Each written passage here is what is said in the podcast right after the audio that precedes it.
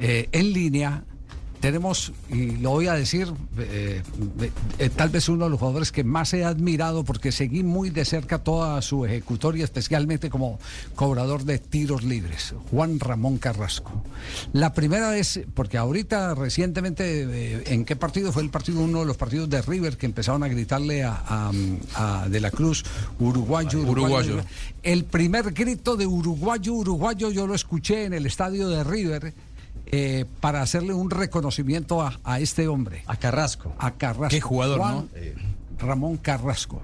Quien fuera también eh, eh, jugador de, Racing, de River y del Cúcuta, Deportivo. Cúcuta Deportivo y técnico de la selección uruguaya. Juan Ramón, ¿cómo le va? Buenas tardes.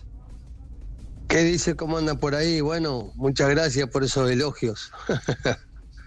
No, no, no es nada gratuito, es lo que siempre se ganó por eh, su maravilloso eh, talento.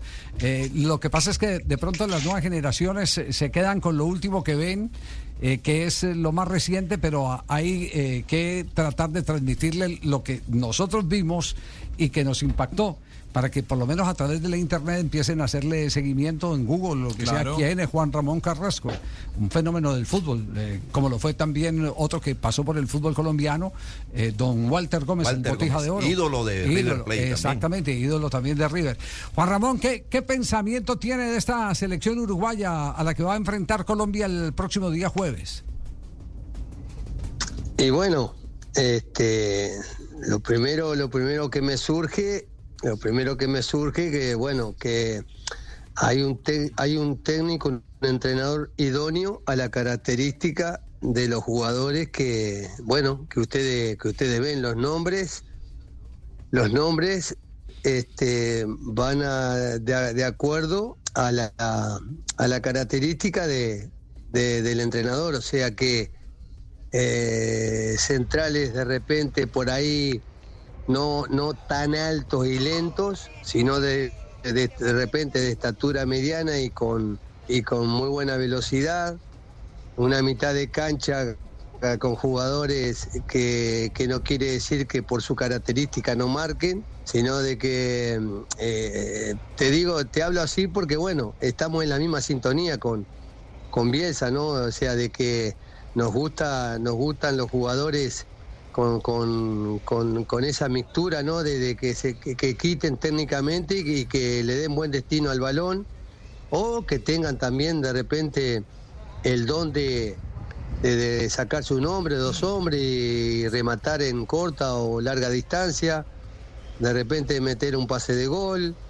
Este, y bueno, y también de, bueno, a la hora de, de no tener la pelota, recuperarla para tratar de hacer daño este, y, no recuperarla de repente por, por el solo hecho de, que el rival este, no haga daño, sino quitarla para, para bueno, enseguida, enseguida este, buscar este bueno buscar la situación o, la, o la concreción del gol. Por eso por eso este estamos, estamos de repente con ese optimismo, sabiendo bien, sabiendo bien que, bueno, por ejemplo, que ustedes lo han tenido toda la vida. Eh, esto, esto es así, no es pasar la mano. Este, nosotros de repente estuvimos ahí, bueno, como se, no sé si, se interpreta la palabra coqueteo, este, con, la, con la posibilidad del Independiente de Santa Fe, ahí me me hablaron en un momento que de repente estaba esa posibilidad, que el presidente quería, quería un técnico uruguayo y bueno, me, surgió, surgió de repente la posibilidad y bueno, si hay algo que de repente por ahí este, nos gustaría también, bueno, este, porque ustedes tienen ese don, tienen jugadores de, de muy buena técnica, que les gusta el buen fútbol y aparte tienen algo que es muy difícil, que no se compra en la farmacia, que es la velocidad. Oiga, ¿se siente usted liberado? Yo digo se siente liberado porque tal vez alguno de los eh, más eh, polémicos eh, técnicos que ha tenido Uruguay defendiendo una teoría que es la teoría de fútbol de ataque fue Juan Ramón Carrasco. Es más, en muchas oportunidades cuando le pedían calificar a la selección uruguaya decía, no, este es un equipo respondón, no un equipo que impone condiciones. Porque Carrasco, distinto a muchos entrenadores uruguayos, siempre quiso equipos con un diseño ultra ofensivo y cuando digo ultraofensivo pensaba primero en el ataque que en la defensa. E, ese, sentimiento, por lo menos esa sensación que, que estamos en este momento emitiendo, eh, ¿sí va con lo que está sintiendo en este instante con, con Bielsa en la selección uruguaya? Sabel, eh, vos sabés que el tema de que del ultraofensivo, de repente, eh, yo sé que de repente se puede tomar como un elogio, pero el tema es, el tema es que también te encasillan como que vos sos ultraofensivo y como que das ventaja en lo defensivo. Y eso es algo que he convivido, he convivido porque me imagino que ahí en Colombia, como en, todas partes del mundo, están lo que les gusta, lo que, lo, que tenemos este, ese don de, de elegir jugadores con la característica de, jugar, que no quiere decir que no marquen, pero el tema está que cuando perdés, porque es, fútbol, eh, siempre te dicen de que perdés porque vos solo pensás en un arco, porque sos ultraofensivo y, y como que no defendés o como que perdés porque no defendés. Y sin embargo pasa que cuando eh, tenemos los colegas, que también deben haber ahí en Colombia, capaz que no tanto como acá en Uruguay, de que cuando pierden por, por, por defender, que son de respuesta, que ponen jugadores con la característica de meter, de trancar con la cabeza, yo le digo uña negra. O sea, que no se culpa de darle destino al balón, de que...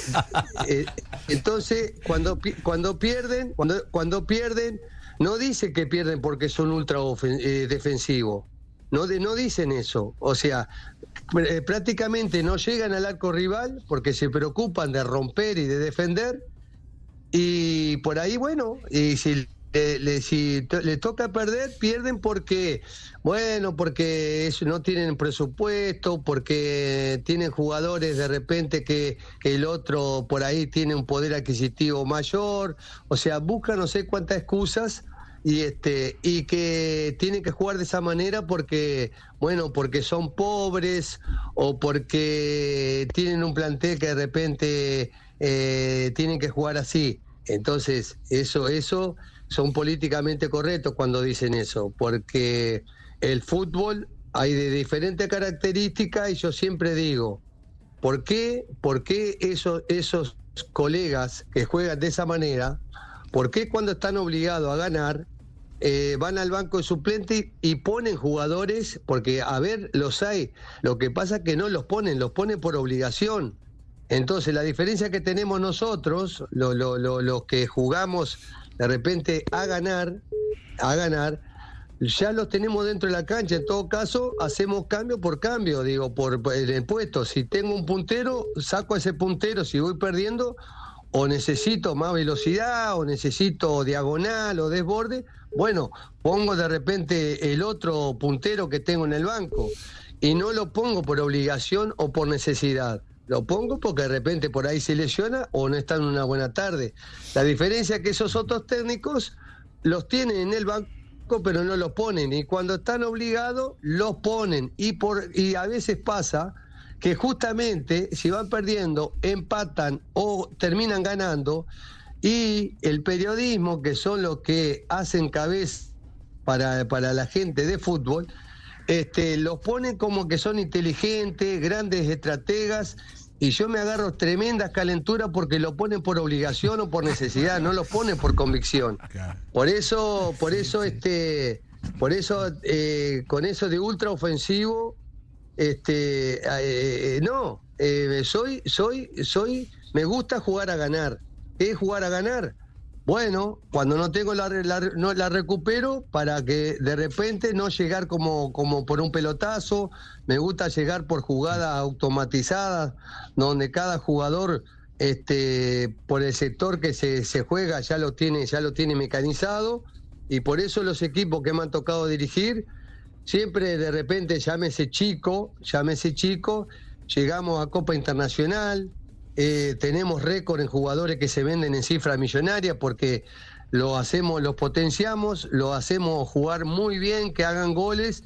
Eso el empresario o el club los presenta este, a los equipos que buscan, este, que buscan jugadores por supuesto, de, de, esa característica y, pagan, y pagan los millones que pagan. Entonces, este, creo que por eso me, me, me, tomé todo este tiempo por, por al menos eh, que se sepa ahí también en Colombia que, que soy un entrenador que me gusta jugar a ganar y que los, ya los tengo adentro y no por necesidad los pongo.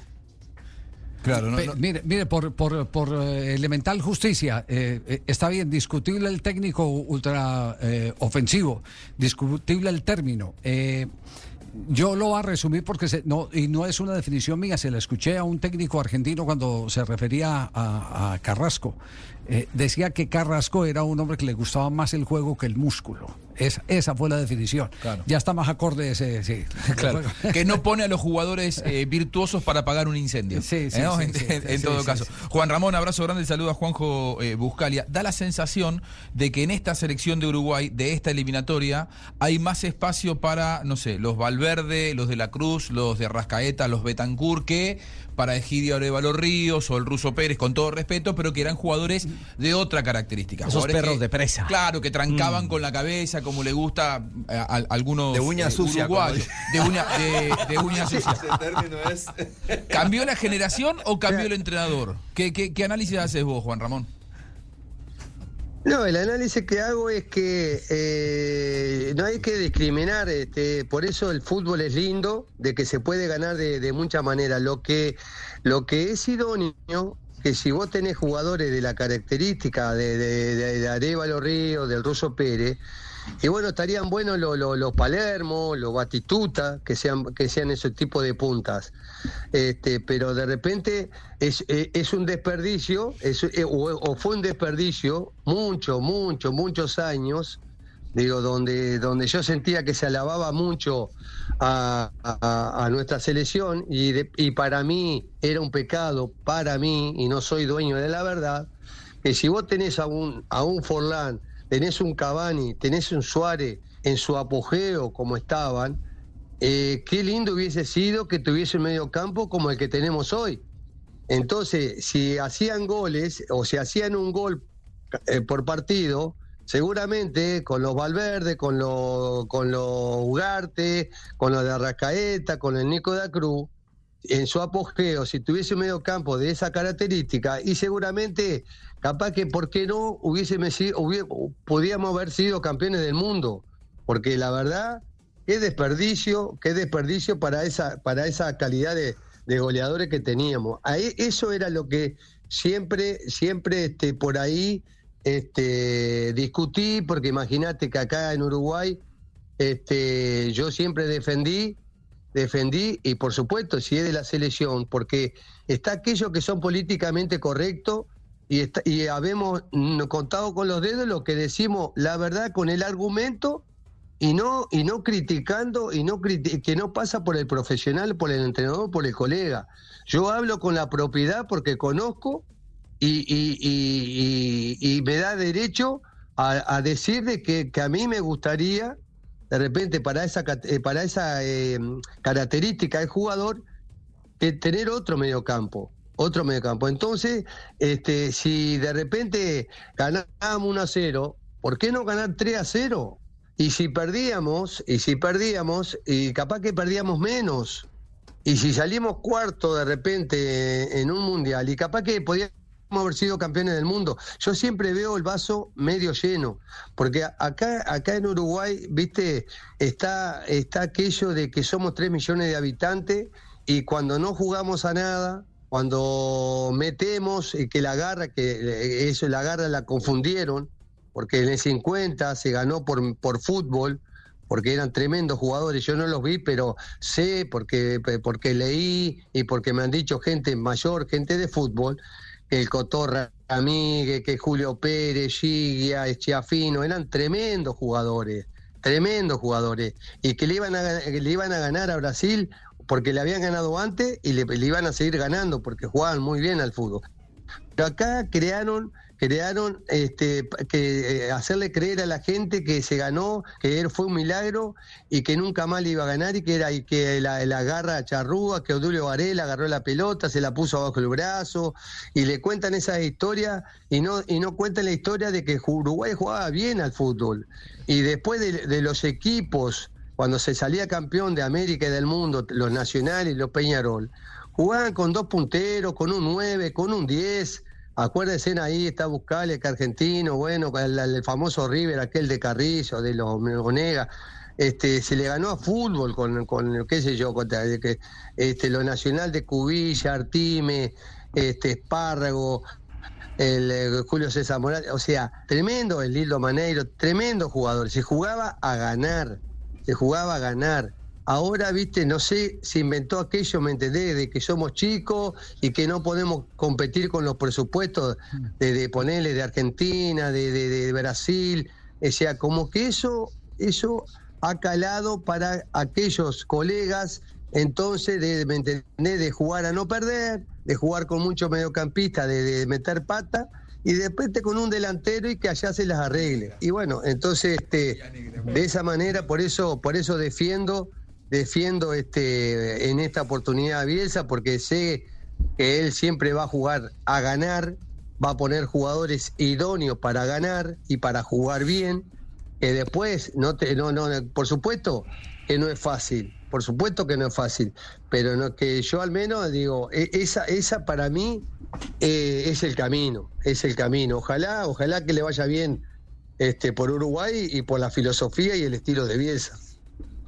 No, interesante disertación eh, con Juan Román, eh, eh, Ramón Carrasco. Eh, maestro, un abrazo, muchas gracias por regalarnos parte de su tiempo y tener esta interesante reflexión que seguramente tendremos oportunidad de debatir durante estos días en el programa.